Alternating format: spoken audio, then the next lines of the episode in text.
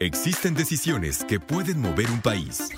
Líderes mexicanos, con Ivonne Bacha, editora en jefe de Líderes Mexicanos, y Jacobo Bautista, director de estrategia digital en Líderes Mexicanos, ambos coleccionistas de historias de éxito. Compartimos historias de los hombres y mujeres que con sus decisiones le dan rumbo a este país. 88.9 Noticias. Información que sirve. Hola, muy buenas noches. Ya estamos aquí en Líderes Mexicanos y que creen es 28 de diciembre. Así que, pues ojalá y no se hayan dejado engañar. y estamos aquí con todo el equipo de Líderes Mexicanos. Bueno, todo el equipo editorial de Líderes Mexicanos y me da harto gustísimo. Querido Jacobo Bautista, muy buenas noches.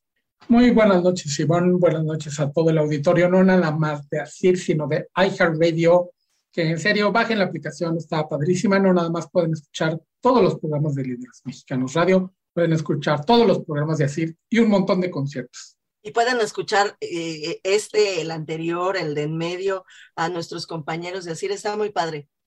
Pero más padre, Jacobo, es este programa especial de fin de año que tenemos preparado para ustedes, querido auditorio, porque nos interesa mucho que conozcan al equipo que hace posible que Líderes Mexicanos, la revista, haya cumplido ya 30 años. Así que, eh, si ustedes me lo permiten, vamos a comenzar presentando por orden de aparición. No quiero decir de antigüedad porque es horrendo, pero sí por orden de aparición en, este equipo. Y al primero que voy a presentar es a Jesús Isaac González, que casi, casi, mi querido Jesús, tú este, eres fundador de la revista. Casi, casi, casi, casi. Hola, ¿qué tal? Ah, buenas tardes, noches. Este, eh, sí, fíjate que yo creo que tengo a lo mejor uno o dos años antes que tú. Pero, pero solo en la revista, ¿eh? Porque así como de vida. Ah, sí, sí, sí. no, como de vida también, no te hagas, no te hagas, no te hagas. Bienvenido, Jesús, qué bueno que estás aquí. Vamos a platicar y nos la vamos a pasar muy bien, muy amable, gracias. Vas tú, Jacobo, presenta al siguiente. presumimos mucho, Ivonne, en el, en el programa pasado de que tú y yo tenemos no sé cuántos años, y Jesús precisamente, y también Marcela Ramos tienen más que nosotros. Igual solo son unos mesecitos. Marcela Ramos, muchísimas gracias por estar con nosotros aquí en Líderes Mexicanos Radio. Hola, ¿qué tal? Buenas noches, buenas noches a todos y muy felices fiestas que estamos disfrutando en este día, ya casi últimos días de, del año. Marcela tiene, sí, casi un año, un, casi un año entero más que, más que yo en la revista, este, pero lo cierto es que el, el, el equipo pues, está formado desde hace 19 años y bienvenida Marcela, gracias por estar aquí con nosotros. Y bueno, después, la siguiente en orden de aparición es mi queridísima Eva Ábalos Madrigal. De Eva les hemos platicado muchísimo, auditorio, porque hemos platicado sobre Club Líderes del Futuro y las fotografías que se hacían y lo mucho que, quiere, ¿no? iba yo a decir que quería, pero lo mucho que quiere ese proyecto, Eva Ábalos. Gracias, Eva, por estar con nosotros. Hola, muy buenas noches a todos y muchas gracias por esta reencuentro encuentro virtual, este, anual, está padrísimo. Vamos a pasarla bien.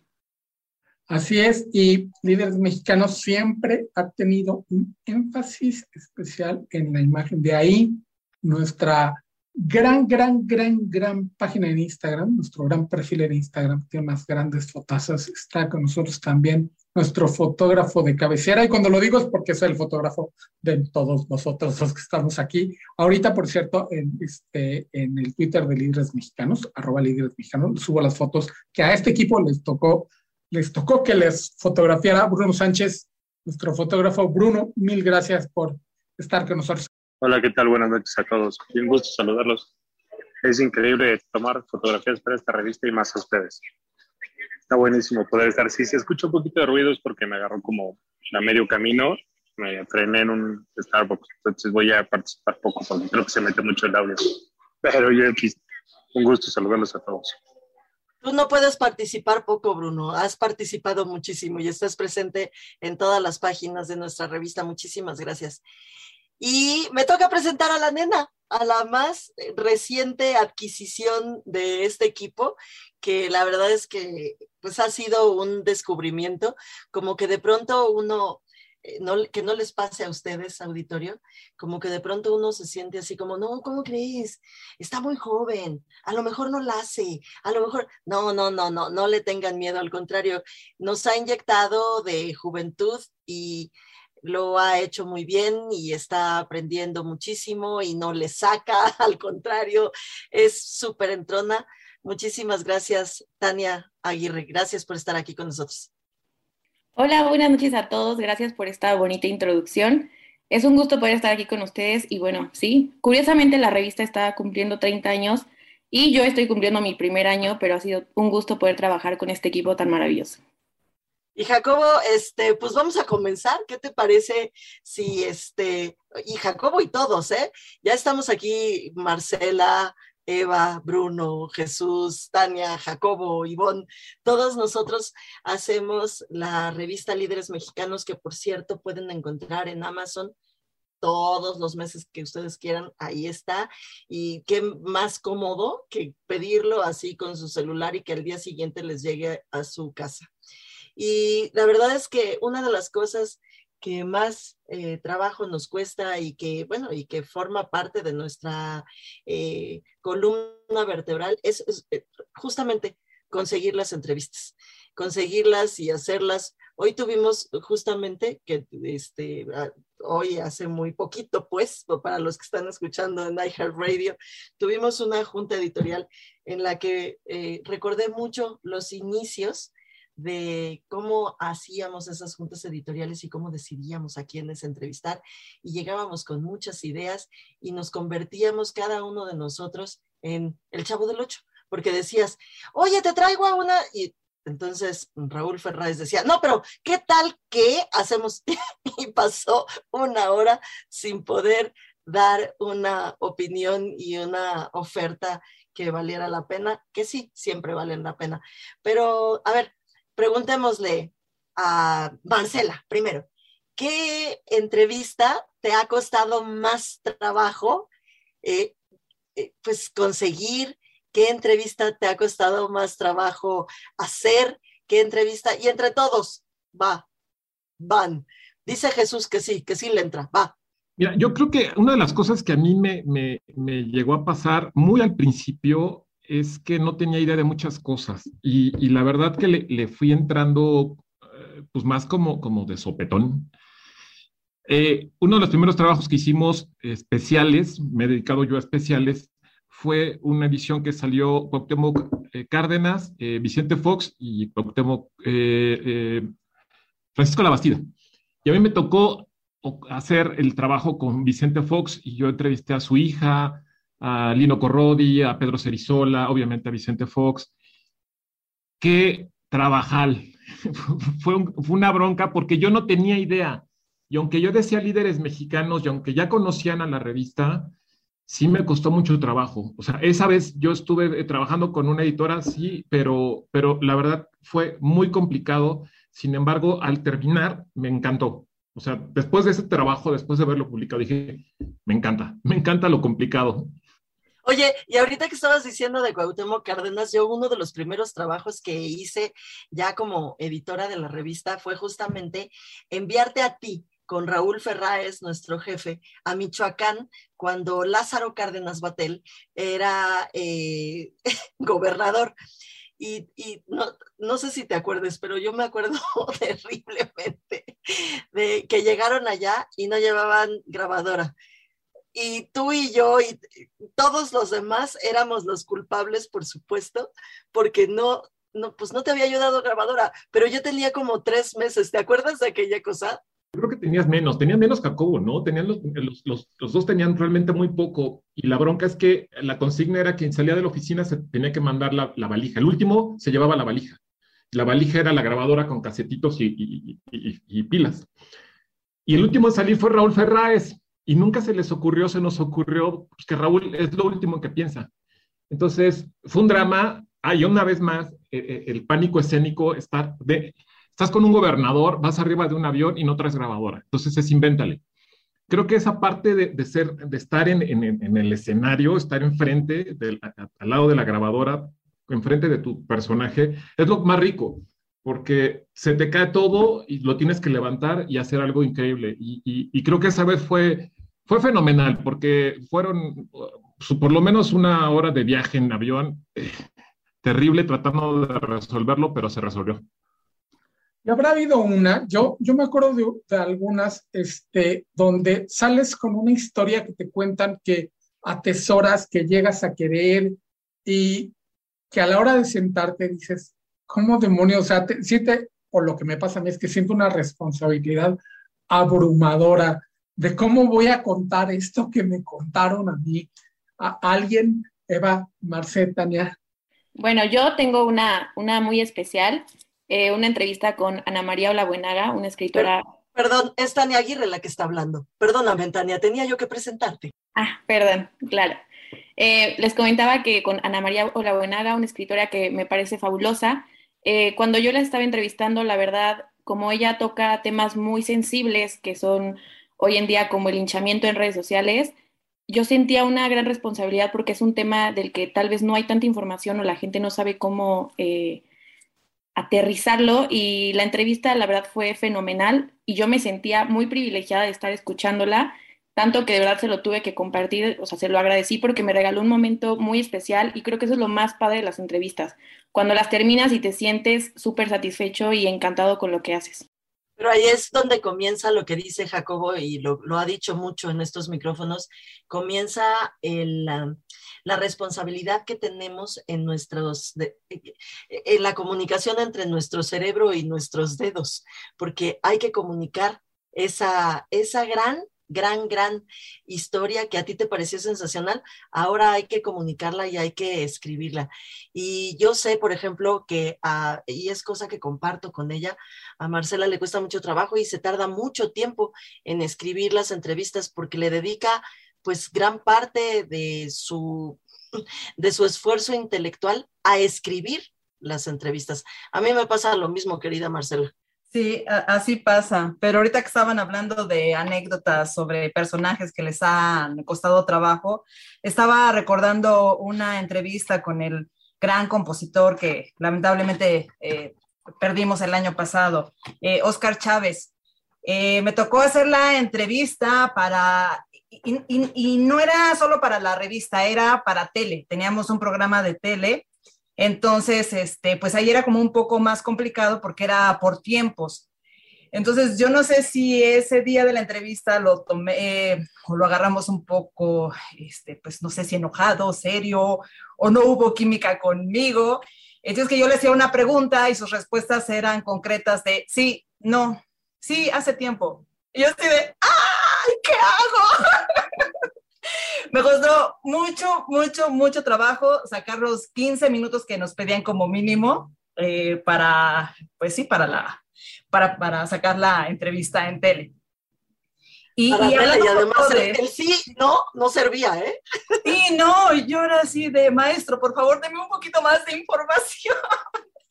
me, me, hizo sufrir mucho, quizá también eran un poco mis nervios de ser, estaba yo frente a un gran personaje entonces, a lo mejor no le supe entrar, eh, pues finalmente siempre pasan estas cosas y bueno, pues tienes que, improvisar. Y, bueno, de, ahora sí que de polo a polo, este, pues con las nuevas generaciones, estos chicos eh, nuevos, los influencers, eh, cuando me preguntaba, Ivonne, que si me había costado trabajo conseguir alguna entrevista, híjole, sí, sí me tocó mucho con, con un chico que creo que ahorita está muy, muy de moda, con Juan Pablo Zurita. Eh, no sabes cómo me traía. escríbeme mañana y al rato y espérame y voy a entrar al banco y, yo, Dios mío, qué, rápido pierden piso estos chicos. Pero pues bueno, ahora sí que cajos del oficio, ni modo. Oye, pero lo impresionante es que además siempre, siempre lo sacamos. Una de las cosas que hemos estado platicando en estas reuniones de fin de año, ahora en el 2021, es justamente lo cuánto confiamos en nuestra ejecución, porque siempre decimos, sí, sí sale, aunque tengamos dos minutos, va a salir y va a salir bien. Y entonces lo dejamos todo a la ejecución justamente por eso, porque esas entrevistas que de las que tú estás hablando que costaron mucho trabajo, porque los textos que cuestan mucho trabajo, porque cualquier cosa lo sacamos y por todo eso que les estoy diciendo, auditorio querido, eh, yo les recomiendo que lean la revista.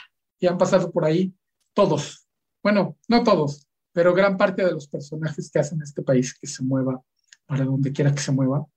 Y este, Ivonne, estamos con todo el equipo y hemos hablado aquí muchísimo de Eva Ábalos, porque cada que nos referimos a alguien que conocimos hace mucho tiempo, que ya es un gran, no sé qué, gran de todo, este, nos acordamos de Eva, que era la encargada, además con mucha, mucha alegría lo hacías, Eva, el, este, el, el Club Líderes Futuro, recordamos que tú no lo soltabas por absolutamente nada. Entonces, nuestra referencia siempre eres tú y el cariño que, que siempre le tuviste, que le sigues teniendo. Cuéntanos por qué y si te puedes, este, nos puedes obsequiar alguno de los personajes que recuerdes con más cariño. O sea, cariño sobre cariño. Cariño sobre cariño, pues todos y cada uno de los shootings que hicimos. Es que, ¿sabes qué? Esta profesión también nos da la oportunidad de conocer lugares, de conocer no solo personas, sino crear ambientes, y era lo que hacíamos en Club Líderes del Futuro. Salíamos de lo cotidiano de una entrevista en una oficina, este, o hacer la telefónica o estas cosas, y nosotros les creábamos una experiencia, nosotros los llevábamos, creábamos temáticas, era mes a mes una temática diferente y con base en eso invitábamos a ciertos perfiles, los caracterizábamos, los hacíamos partícipes de una charla que involucrara el tema. Por ejemplo, nos los llevamos al circo, nos los llevamos a la Plaza de Toros, al Estadio Azteca. O sea, vivíamos también ciertos espacios que en otro contexto no habríamos podido entrar, ¿sabes? O sea, también tuvimos las facilidades de conocer lugares padrísimos, eh, hacíamos empatía, ¿no? Entre los invitados que por lo regular eran entre cinco y siete personajes entonces, pues eran unas charlas tan ricas, la verdad es que nos tocaban entrevistas de repente que en la sesión de fotos se alargaba y ya veníamos haciendo la entrevista a las 12 del día. Yo lo recuerdo una vez en una azotea del centro histórico de un edificio padrísimo que nos regalaron y estábamos abajo del rayo del sol literal, pero nadie se rendía, o sea, todos seguíamos platicando acalorados, una botellita de agua, pero era el estar ahí lo que hacía la experiencia. Entonces, la verdad es que han sido shootings muy bonitos, los recuerdos quedan en unas fotos increíbles y pues sí, muchas de esas personalidades hoy en día están, bueno, en las nubes, ¿no? Digamos Isaac Hernández y muchos más. Y pues agradecemos haber podido platicar con ellos en sus inicios y saber que le iban a tirar a lo grande, ¿no? Fíjate que eh, eh, ahorita que te oigo platicar de todo eso, recuerdo las veces que, que, nos han dicho y que nos han recordado la importancia que tiene el hablar de nuevos liderazgos. Y justamente por ello estamos convencidos de que tenemos que regresar un poquito a aquellos líderes, a entrevistar líderes eh, jóvenes líderes que, a los que nosotros les vamos a apostar. Así que esténse muy, muy, muy, muy pendientes, querido auditorio, y que seguramente además de auditorio se convertirán en lectores de nuestra revista, porque 2022 vamos a tener de vuelta algo, no, no el club, lo siento, Eva, no será el club, pero, pero poquito a poco a lo mejor hasta lo recuperamos. Pero sí es necesario eh, eh, regresar a esos eh, a esas entrevistas de líderes del futuro que justamente eh, en, las, en, las juntas que hemos tenido editoriales de fin de año nos hemos dado cuenta de, eh, pues, de, ámbitos pues empresariales, de, de, ramas que en donde, los,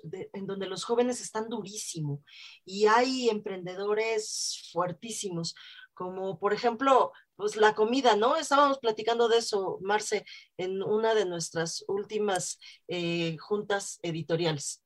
Sí, justo, era este, importante retomar todo eso y volver a, a, lo básico, que, este, que como bien mencionas, este, pues enriquece mucho el contenido de, de la revista. Y bueno, pues también aquí tenemos a una chiquita que, que pues ha estado hablando con, por ejemplo, con los de FinTech. ¿No estuviste? ¿Tú hiciste algunas de las entrevistas con los de Dark Kitchen, Tania? Eh, fue Betty, fue este, una también muy querida este, reportera que nos acompañó también un, un, un año muy, muy bueno y salieron muy, muy buenas entrevistas de ahí, pues justo todos los negocios de emprendimiento que se dieron durante la pandemia. Betty Gaspar, un beso. Qué bueno, o sea, sí, la verdad es que hubo un montón durante la pandemia, un montón de, de em, negocios de comida que se entrega a casas que, que, que se expandieron y que fueron muy importantes. O sea, hicieron grandes, o surgieron durante la pandemia. Bien interesantes todas esas cosas que vimos y que pueden checar en líderes mexicanos, como también pueden escuchar ahorita a nuestra querida Leslie González Kennedy, que nos va a hablar de la industria automotriz. ¿Qué tal, amigas, amigos de Líderes Radio? Ivonne Jacobo, estamos cerrando este 2021, un año lleno de reto para todos y para la industria automotriz también lo fue. Pero cerramos diciembre con muchas presentaciones como la llegada de Jeep con la prueba de manejo que realizamos en Los Cabos de las lujosas Wagoneer y Grand Wagoneer que llegan al mercado. Wagoneer 2022 está impulsado por un motor V8 de 5.7 litros que está combinado con esta generación nueva del sistema híbrido e-Torque con 392 caballos de fuerza. Impresionante este motor y todo lo que tiene este vehículo en cuanto al 4x4 porque no dejaron a un lado este tema. Y el lujo total con Grand Wagoneer que está impulsada por un motor V8 de 6.4 litros que suena impresionante con desactivación de cilindros y también sincronización variable del árbol de levas que proporciona también una potencia de 400 171 caballos de fuerza y un torque impresionante de 455 libras pie, que también puedes hacer 4x4 con este gran vehículo que llega en 2.252.900 pesos. Y por cierto, en septiembre del 2022 llegarán las versiones largas y habrá más sorpresas con la división Wagoneer. Otra sorpresa fueron las presentaciones, aunque fueron virtuales de la marca Toyota y que ya están a la venta es el nuevo SUV ahora bajo el nombre Corolla Cross con un motor de 2 litros que ofrece una potencia de 168 caballos de fuerza, con una transmisión CVT con 10 cambios simulados, también pues llegará solamente una versión, la versión LE con un precio de 469.900 pesos con siete colores. Y otra gran sorpresa fue la llegada de su nuevo mini SUV Race, que destaca por su diseño también y dinamismo, ideal para los jóvenes que les gusta recorrer la ciudad. Sí está dirigido para todos ustedes que pues si quieren comprar un SUV por primera vez, este es el ideal, pues es divertido para un estilo de vida muy activo que cuenta con un motor de un litro turbo que entrega 97 caballos de fuerza. Así es que ya esperemos que lo estemos manejando el año que entra, pero pues apunta a que será un vehículo muy, muy interesante en el mercado, sobre todo porque hay tres versiones disponibles y recuerden, ya está a la venta desde el mes de diciembre con un precio desde 333.900 pesos. Por otro lado, Jack Motors también tendrá sorpresas como les mencionamos hace poco con la llegada de su modelo más económico eléctrico de 425.900 pesos. Y en su comida de fin de año, pues nos anunciaron, nos compartieron la llegada de su pickup Freesome T8, pero ahora en versión diesel 4x4 y llegará muy competitiva 549.900 pesos. Así es que Jack promete mucho en el mercado mexicano y sin duda tendremos mucha, mucha información en el 2022.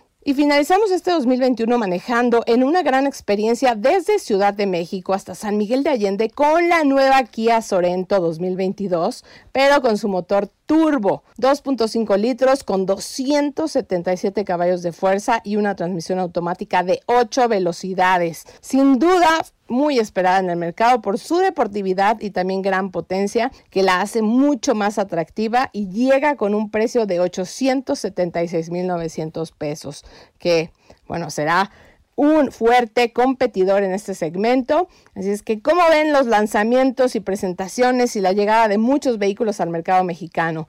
Nos encontramos en 2022 con más sorpresas de la industria automotriz. Les mando un abrazo enorme y los mejores deseos para todos ustedes y sus familias. Felices fiestas, Ivonne, Jacobo y feliz 2022. Estamos de regreso en Líderes Mexicanos Radio a través de la plataforma de iHeartRadio. Nos acompaña todo el equipo que mes a mes hace la revista impresa de líderes mexicanos que pueden conseguir en amazon.com. La piden y en menos de 48 horas la tienen en sus manos. Y si no se anoman, chequenla porque la pueden ver y leer completa en la plataforma de isu.com. Isu es con doble S y doble U. Y estamos recordando algunas de las anécdotas de, de pues de 30 años de hacer líderes, que aquí sumados hacemos muchos más, ¿no, amigo? Eh, oye, fíjate que hablando de las cosas que más trabajo nos han costado, a mí no sabes qué trabajo me costó. Eh, una última, una última entrevista que tuvimos que, y además no, no, era solo, no era entrevista, era solo fotografía, lograr que entrara eh, nuestro fotógrafo, justamente Bruno Sánchez, a un corporativo aquí en la Ciudad de México, en Santa Fe. Me pedían el número de seguro social, cosa que en la Ciudad de México, y yo supongo que en todo el país de México, es un poco difícil. Y entonces decía yo, no, pues no, es un poco complicado tener el, número de seguro social, sobre todo cuando eh, es freelance a quien estoy enviando. Entonces me pidieron la eh, portada del eh, seguro de gastos médicos mayores, pues que tampoco lo teníamos porque pues no tenía contratado el seguro de gastos médicos mayores. Finalmente tuve que enviar una carta en la que me hacía yo responsable de ti y de tu integridad física durante el tiempo que estuvieras en el edificio de ese corporativo y finalmente lograste las fotos y lograste eh, pues entregarnos un muy buen trabajo como siempre. Sí, comí un poquito de tiempo. Ahorita que estaban diciendo de las complicadas de este año, de la que me tenía muy presente fue la de el conocimos al exsecretario de Hacienda, el señor Herrera. Entre fotografías y entrevista nos dieron nada, como 20 minutos, media hora, y al final logramos, creo que unas grandes fotografías y la entrevista quedó muy bien. Esa creo que este año fue como la, la complicada y la bien lograda. De hecho fue, de hecho fue portada y sí fue complicadísima, Bruno, me uno a ti, porque yo el día anterior, a mí el día me habían vacunado y tenía yo una muy buena e importante reacción y entonces no, no me sentía con toda capacidad para hacer esa entrevista, pero bueno. Cierto, es cierto, porque aparte durante la entrevista, así estoica y entera, terminó, te despides del secretario, me da las cinco minutos de fotos y en ese momento te empezaste ya a sentir cansada, un poco agotada, sí, porque al final nos vemos hasta juntos, porque sí, como que pasó la adrenalina y ¡pum! Se acabó. Lo logramos, hasta aquí llegué. Sí. Pero quedó muy bien la entrevista y las fotos. Creo que ha sido de lo de este año de lo más orgulloso de lo que estoy. Ah, pues qué padre. Sí, la verdad es que sí fue una, una gran experiencia. De hecho, fíjate que Fernando, un día deberíamos invitar a los diseños aquí a este espacio, querido Jacobo. Fernando Izquierdo, que es el director de arte de la revista, este, le escribía yo por WhatsApp y me decía, ¿cómo? ¿Cómo? ¿Estás tú ahí? Pues que no te vacunaron ayer. sí, y me siento de la fregada, pero no importa. Aquí estoy, porque además son de esas cosas, Jacobo, que nosotros decimos que pues estés como estés, no, no vas a perder la oportunidad de conocer a un personaje de ese tamaño. No, y el escenario además impone, o sea, hacer una entrevista en, en Palacio Nacional frente al secretario de Hacienda, o sea, no es cosa fácil. Yo creo que vas recordando, sí pagué mis impuestos, no, sí mandé mi, no, y el contador y horrible. Marcela. Más o menos así llegué yo cuando, porque aparte te detiene la Guardia Nacional, y así de buenos días. Sí, bueno, y además para pasar, sí es cierto, tienes, si tú, Bruno, que llevas tanto equipo, este, sí, hay que pasar muchos Como varios filtros. seguridad nacional, caray, es, este, es como era antes ir a Los Pinos, bueno, sigue habiendo mucha seguridad alrededor de la, los personajes del gabinete. Les comentaba del miedo, Marce fue testigo de una vez que yo llegué muriéndome de miedo, que ya la conté en estos micrófonos, a la hora de entrevistar a Germán Robles por diferentes circunstancias. Tenía miedo de entrevistarlo, o sea, un pavor de que se fuera a enojar conmigo. Y, este, y no sé si alguno de ustedes quiera compartirnos alguna experiencia donde, donde hayan ido con miedo. También Francis Alice, que ya también la, lo contamos aquí, no específicamente miedo, pero iba yo muy, me puse muy, muy nervioso. Me pongo nervioso en todas las entrevistas, pero en esa sí me ganó. Yo creo que es la que más. No, yo, yo sé otra de ti, Jacobo, donde te pusiste más nervioso, pero esa la cuenta mejor, Ivonne.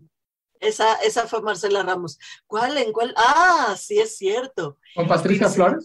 Con, Patricia Flores. Eso es, una belleza. Es que esa, de verdad, es una belleza, porque ustedes, querido auditorio, no sé si sepan lo que es un rebote. Un rebote para, eh, en términos así de fotografía, es un, hagan de cuenta que es un círculo con, mm, que hicieron así grandote con papel aluminio, ¿no? Hagan de cuenta que es así. Y lo que hace es justamente rebotar la luz, por eso se llama un rebote.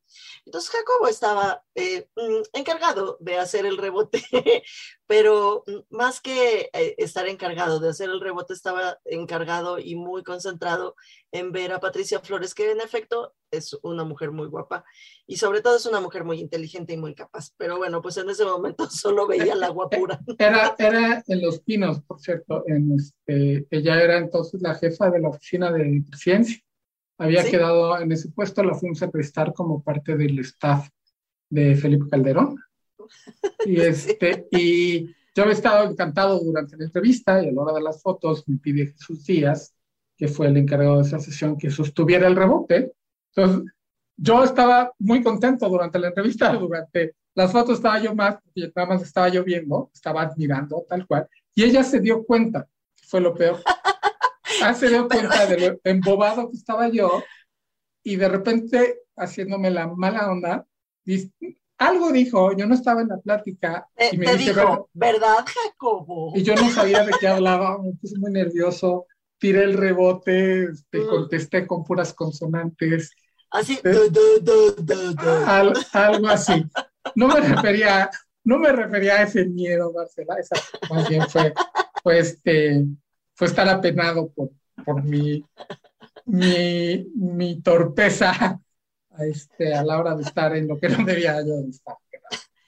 Pero bueno, sí, sí hay, sí hay entrevistas que dan, pues si no miedo, sí muchísima, que te imponen muchísimo. A mí yo recuerdo eh, cuando entrevistamos a Alberto Balleres, la única vez que lo hemos entrevistado y me ocasionó, la verdad es que sí iba yo muy nerviosa sí iba yo con, con, una, con una sensación de responsabilidad así como muy importante, de, no, la puedes, no la puedes regar, o sea, no puedes cometer un error, no puedes, sí, sí hay, sí hay momentos así, y hay otros momentos en que, en que haces y cometes errores que, que, que no debías, ¿no? Son, o sea, como que lo hemos dicho también en, en varias ocasiones aquí, Jacobo, que no todo es glamour, digamos. Estoy viendo a Evita que está diciendo que ella se acuerda de algo.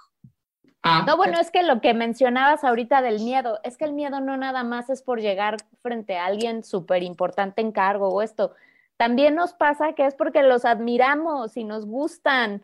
O sea, digas el caso de a mí que yo tanto busqué esa entrevista y cuando por fin logramos ir a entrevistar a Emanuel, que bueno, la revista ya lo ha tenido muchas veces, pero a mí como fan era mi primera vez que iba a entrevistarlo, iba con David Eisenberg a hacer la foto, entonces pues llegas con un señorón que sabe de todas, todas. Entonces te dice, no, mi ángulo es este, yo me voy a sentar de este lado, la luz está acá, y entonces tú empiezas una charla y él te lleva por donde él quiere, o sea, son muchas cosas que en el momento vas capoteando, pero la verdad es que también cuando, cuando tu gusto de ser fan se cuela, híjole, o sea, se vuelve una entrevista complicada en la parte técnica, pero híjole, la gozas tremendamente, ¿no? Dígase de verdad de Manuel y, Pepe Aguilar, bueno, o sea, las recuerdo así, fantásticas. sí, lo de Pepe Aguilar me acuerdo muchísimo. Tania también levantó su dedito, cuenta, cuenta, cuenta. Sí, me identifiqué mucho con Evita ahorita que lo comentó porque es, es cierto. más que ese nervio, también es esa emoción cuando vas a entrevistar a alguien que admiras o que querías conocer o que querías conocer su historia. A mí me pasó eh, con Antonio Rosique, un periodista olímpico a quien admiro muchísimo, y cuando me dijeron que iba a entrevistarlo, la verdad me emocioné bastante y cuando lo conocí definitivamente eh, confirmé que era una gran persona y que tenía una historia bastante interesante. El otro que quería compartir algo es, es Bruno, ¿no? ¿Te vi? Sí, justo. Yo tengo dos. Una que estaba muy nervioso y, y me terminaron cargando ese día acabando la sesión. Ese día fui con Marce a hacer Enjambre a Universal y estaba nervioso porque tenía muy, yo era fan de la banda. Entonces hice las fotografías. Al final quería un tiro desde el piso hacia arriba con la banda. Y como ya les había chocado la última foto, literalmente los cinco me cargaron como si fuera gato y me estuvieron alzando como si hubiera anotado un gol. Está estuvo increíble. Y la de este año tiene razón, Tania. Rosique me hizo el comentario que me cambió el año, porque justo él sí es lector de la revista, él está muy feliz de haber aparecido en ella, pero aparte era, sí conocía mi trabajo. Entonces cuando me presenté, estaba muy contento porque había sido yo el que iba a tomar las fotos ese día, porque sabía quién era y que probablemente iba a gustarle. Y después me escribió para agradecerme que le gustó. hasta ahí. Oye Jesús, y a ti grandotote que eres, porque ustedes no saben, querido auditorio, pero Jesús Isaac González mide como 1,90. ¿Cuánto mides? 1,90. Ahí está, ¿ves?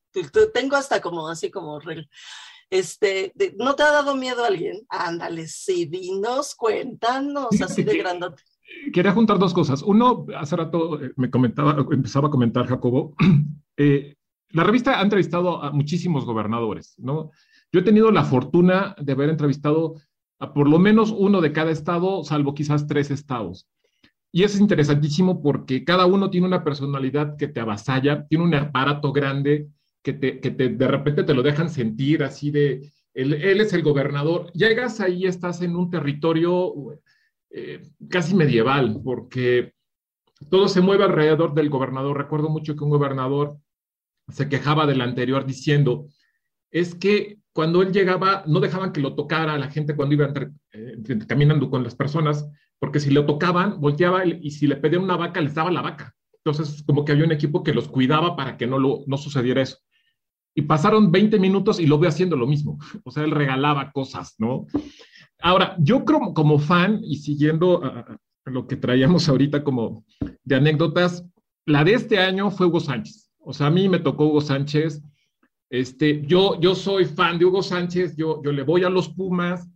Eh, sabía que Hugo Sánchez no es un personaje sencillo para entrevistar, o sea, ya, ya sí da miedo, sí da miedo, sí te impone por su trayectoria, porque él es un poco como dice Eva, eh, eh, está muy hecho a medios, entonces ya se la sabe de todas, todas, ya ha dado todas las entrevistas.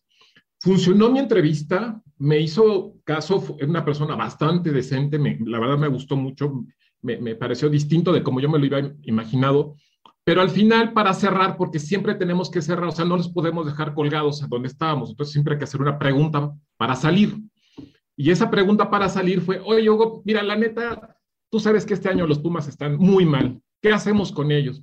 Y entonces, ¡pum!, se transformó Hugo Sánchez se volvió el crítico, se volvió el, fan de, los Pumas y me contó cosas padrísimas y luego estaba atrás los pichichis y me dijo, mira, este de no sé qué, este fue de no sé cuál, este es el, o sea, y yo estaba un poquito como decía Bruno, así de, ah, qué bruto, o sea, esto poquísimas personas lo van a tener, ¿no? Y me lo está haciendo a mí. Creo que esa es una de las maravillas de, hacer esta chamba. Y luego te dijo que no dijeras todo eso, pero ya lo estamos no, nada más dijo que no contara lo que le contó y no lo está contando. No crean que somos malas personas. sí, yo me acuerdo, yo también, esa entrevista, coincido contigo, fue una entrevista de las más eh, sui generis, porque pues, sí, sí complicadas, pero también que te dejan ver al, personaje, porque una de las cosas importantes que decía en, tu texto es que eh, él Hugo Sánchez era súper, súper perfeccionista. Y me pidió a mí de manera así como especial poder revisar el texto, cosa que aceptamos y creo ahora, aquí entre nos, ya que no nos está oyendo nadie, este, que no lo debimos de haber hecho, pero bueno, lo, lo revisó. Y quiero decirles que nos enseñó muchísimo sobre edición, porque iba y venía y seguía editando y seguía editando y seguía editando y, y nos quitaba comas y nos ponía comas y nos ponía acentos y, nos, y decía, no es, o sea, no es posible, él no se, de verdad, no se dedicaba a ser editor, pero sí habla, ah, la verdad es que las dos experiencias, la tuya, eh, Jesús, preciosa, la mía, muy interesante, habla de una personalidad, de un líder que está, pues, dedicado y está convencido de que si vas a hacer algo, lo vas a hacer bien este bloque lo vamos a dedicar a platicarles de las experiencias, de esas cosas que cubrimos cuando nos invitan a hacer así como muy nice y que resulta pues ser justamente una experiencia. Marcela Ramos, ¿por qué no comenzamos por ti? Vas. Pues miren, hay, hay, varias, pero este, justo este año que se empezaron a retomar lo de los eventos presenciales, este, fui a, un, a uno que se llama este, Paneda, que es eh, organizado por una marca de lácteos, y, este, y es ir a probar literal pan de las mejores este, panaderías. Entonces es un mundo de, eh, en este caso era de pan de muerto. Entonces imagínense, eran más de 30 este, panaderías que estaban participando, era algo terrible. Pero bueno, esto se hace cada año y la gente creo que está muy acostumbrada a consumir esa cantidad de pan, pero yo sí salí muy sorprendida. Y, tengo otra eh, que fue muy eh, pues chistosa para mí.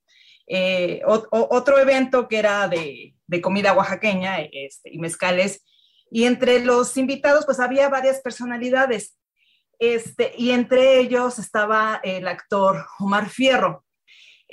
bueno, primero me sorprendió que, cada vez entre la fuente de reporteros este, manden a, este, reporteros muy, eh, bueno, en este caso una chica muy, muy chiquita. Y entonces cuando estaban diciendo los nombres de las personalidades que estaban asistiendo al, al evento, este, yo dije, ah, sí, él es Omar Fierro. Y, y, la chica me preguntó, ¿qué, ¿qué, cómo dices que se llama el actor? Ah, Omar Fierro. Y se quedó con cara de, ¿what? ah, mira, es que este, no es de, no te tocó porque estás muy chica, pero bueno, era un actor muy famoso en los 80, en los 90, y este, le dije, ah, ¿sabes con quién lo vas a relacionar? ¿Te acuerdas de Verónica Castro? Y me puso la misma, la misma cara de what?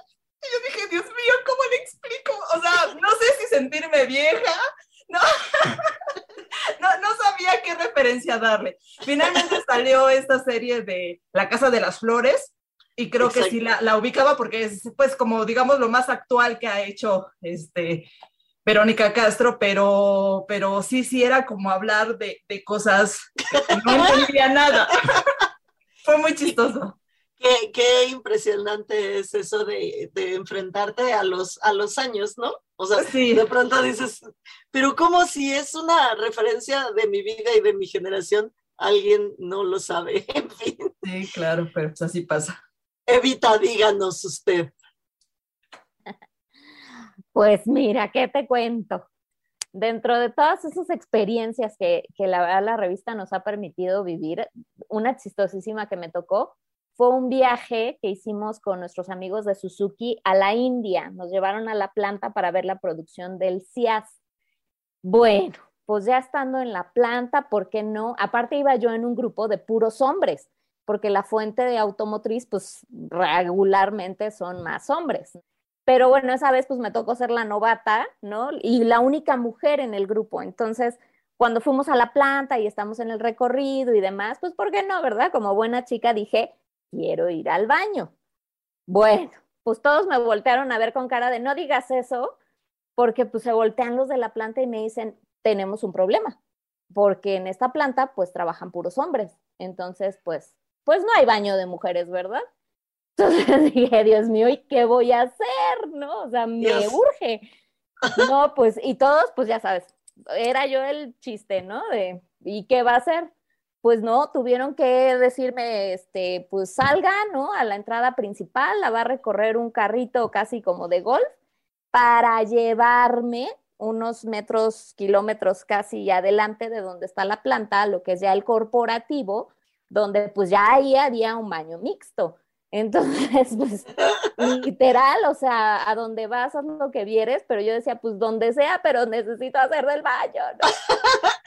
o sea, curioso además que no te abran un baño, ¿no? O sea, pues se quedan los hombres afuera y ya entras tú, pero... Ah, no, no, no, no, no, cultura y religión y demás, eh, costumbre, o sea, tuvieron que hacer toda esa logística, interrumpir el, el tour y demás por mi genial idea de ir al baño, pero pues yo no sabía que en esa planta pues no había baño de mujeres, ¿no? Jesús, tú que eres amante del deporte, la naturaleza y demás, yo no sabía que habías tenido la experiencia que nos comentabas fuera del aire, que a mí se me hace absolutamente espectacular e inusual. Sí, fíjate que nos invitaron de La Paz, eh, el, pues, entre la Secretaría de Turismo y la gente que está promoviendo La Paz, eh, eh, a hacer un un Un, viaje de familiarización, y, este, y el primer día teníamos que dar una vuelta por, eh, por la bahía y fuimos a ver foquitas, bueno, este, lobos marinos, y eh, estaba padre. Pero el otro día lo, lo, fuerte de la experiencia era que íbamos a, nadar con, con, con, un tiburón ballena. Y eso es, pues, o sea, te dan muchas, eh, una serie de indicaciones, es, es, un lugar, es una experiencia padrísima, que se cuida mucho, este Barna tiene allí gente que está cuidando cuánta gente va, no se pueden acercar, no los puedes tocar, en fin, hay una serie de restricciones. Pero ya que estás ahí es increíble porque lo que hacen es buscarlo, al animal son varios, es un animal impresionantemente grande, es como un microbús, para que nos demos una idea, es muy grande y te avientas y es un animal súper pacífico que no, pues no, o sea, no hace nada, simplemente está. Y esa, esa experiencia, yo cuando me aventé además, o sea, me aviento al agua, y el animal se me dejó venir, o sea, casualmente coincidimos en el mismo punto. Entonces yo estaba, me apaniqué porque dije, no lo puedo tocar, no lo puedo tocar. Entonces trataba de nadar hacia atrás para no tocarlo y, pues yo creo que lo espanté más, no sé, pero, pero esa experiencia, o sea, estar nadando con un animal así, se lo recomiendo a, a todo mundo. Es, es una de las maravillas que podemos hacer en este país y que nos ofrece el turismo mexicano. Eh, eres un privilegiado, felicidades, qué chido. La neta, la neta, qué chido. Tania, cuéntanos, tú eh, que eres la más eh, reciente, la más jovencita del equipo. Sí, claro, bueno, yo tengo una experiencia muy buena. Eh, recibimos una invitación para conocer el Hotel Amomoxley, ubicado en Tepoztlán.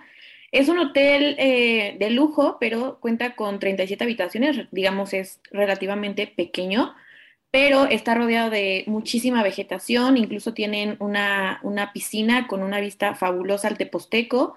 Y bueno, es un hotel con mucho misticismo, la verdad. Dentro de, dentro de todo, tienen un spa fabuloso, que la verdad, pues les tengo que confesar, eh, recibimos un, un, masaje que, bueno, puedo decir que los más deliciosos que he recibido. Y además, la comida del lugar es muy buena. Eh, todo es como recolectado eh, de los alrededores de Tepoztlán y la verdad tiene una historia muy padre. El hotel, la verdad, lo recomiendo muchísimo. Vivimos una experiencia muy, muy grata y muy relajante. Hay siempre ir a Tepoztlán es, a recargar pilas, ¿no? Y más en un lugar donde te cuidan. Bruno, nos comentabas fuera del aire que cada quien me acompañas algo de estilo de vida, te la pasas bien. Cuéntanos qué es lo que más recuerdas de lo que hemos hecho últimamente. El que más recuerdo que justo fue contigo, fue ir a la Hacienda de los Morales, que nos comentaron del pastel tres leches, de la anécdota que siempre cuenta el, el gerente, que justo Steven Seagal mandó a comprar tres desde Nueva York porque le había parecido impresionante. Y sí, la verdad es que probarlos están, sí, sí vale la pena. Si no han ido a probar el pastel de tres leches de la Hacienda de los Morales, no solo es probarlo, sino que les cuenten la anécdota completa. Es muy interesante. Nosotros, y los que estuvimos aquí, que somos siete personas, hacemos la revista Líderes Mexicanos desde hace muchísimos años y también les agradecemos mucho su presencia en este espacio del 88.9 Noticias. Estuvimos al aire Jesús Isaac González, Marcela Ramos, Eva Ábalos, Bruno Sánchez y Tania Aguirre. Y está enfrente de mí Jacobo Bautista. Y enfrente de mí está Ivonne Bacha. Y así llegamos al final de esta emisión de Líderes Mexicanos. Esto fue Líderes Mexicanos. Con Ivonne Bacha, editora en jefe de Líderes Mexicanos, y Jacobo Bautista, director de estrategia digital en Líderes Mexicanos. Compartimos historias de los hombres y mujeres que con sus decisiones le dan rumbo a este país. 88.9 Noticias, información que sirve.